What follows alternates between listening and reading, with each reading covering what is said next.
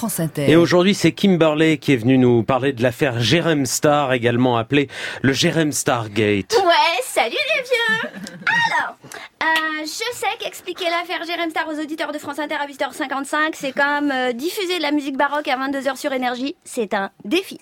Ouais, à la base, l'auditeur moyen d'Inter, il passe plus de temps à lire la notice de son appareillage auditif et de son escalier motorisé qu'à liker des vidéos d'adolescents se faisant péter les boutons d'acné sur Snapchat.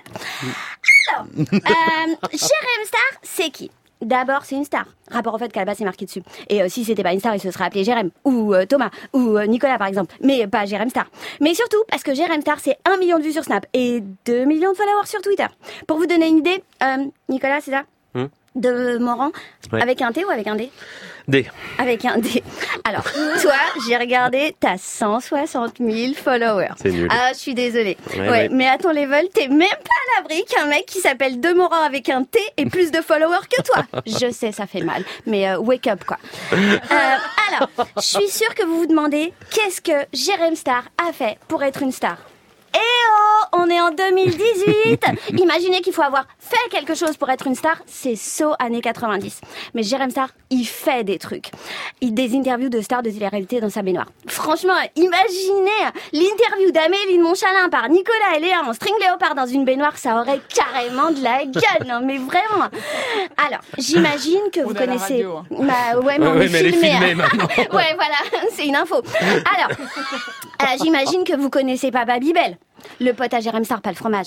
Ouais, Babybel, c'est un tweetos de 50 piges qui bosse à Radio France et qui faisait des teufs chez lui à Nîmes avec plein de Jérém Starlet. C'est comme ça qu'on appelle les fans de Jérém Star. Euh, et ben, Aquabeb, un snapchatter qui a balancé des infos sur les soirées cheloues qu'aurait organisé Bab- Babybel, qui, pour faire venir euh, des jeunes garçons à ses soirées, et ben, il leur aurait promis de leur faire rencontrer des Jérém Star, euh, Star, en fait. Aquabeb, il a fait ça parce qu'au départ, il avait balancé une story euh, avec une exclue sur les Anges 10. Shana et Adrien avaient pécho. Euh, Jérém Star, il lui a piqué son exclu sans dire que ça venait d'Aquabeb. Mais Aquabeb, il a la preuve. Il a screenshoté Jérém Star sur sa story. Euh, c'est clair, non?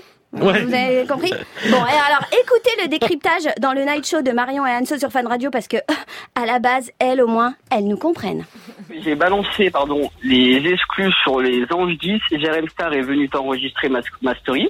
Donc ça fait que moi j'ai screenshoté le fait qu'il est venu enregistrer. Jérém Star a attendu que ce compte-là balance la, la, ver- la version euh, barrée en gros sans le Aquababe.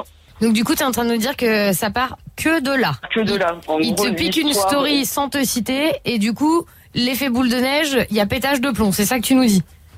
Eh ben ouais, comme vous, je n'y comprends pas grand-chose, mais cette plongée en terre inconnue et dans la jeunesse de l'époque ne serait qu'exotique s'il n'était question derrière tout ça de corruption de mineurs, d'abus de faiblesse et de viol sur mineurs. Qualification des deux plaintes déposées contre ce fameux Babybel, le copain de Jérém Star, pas le fromage. Sophia, merci, merci.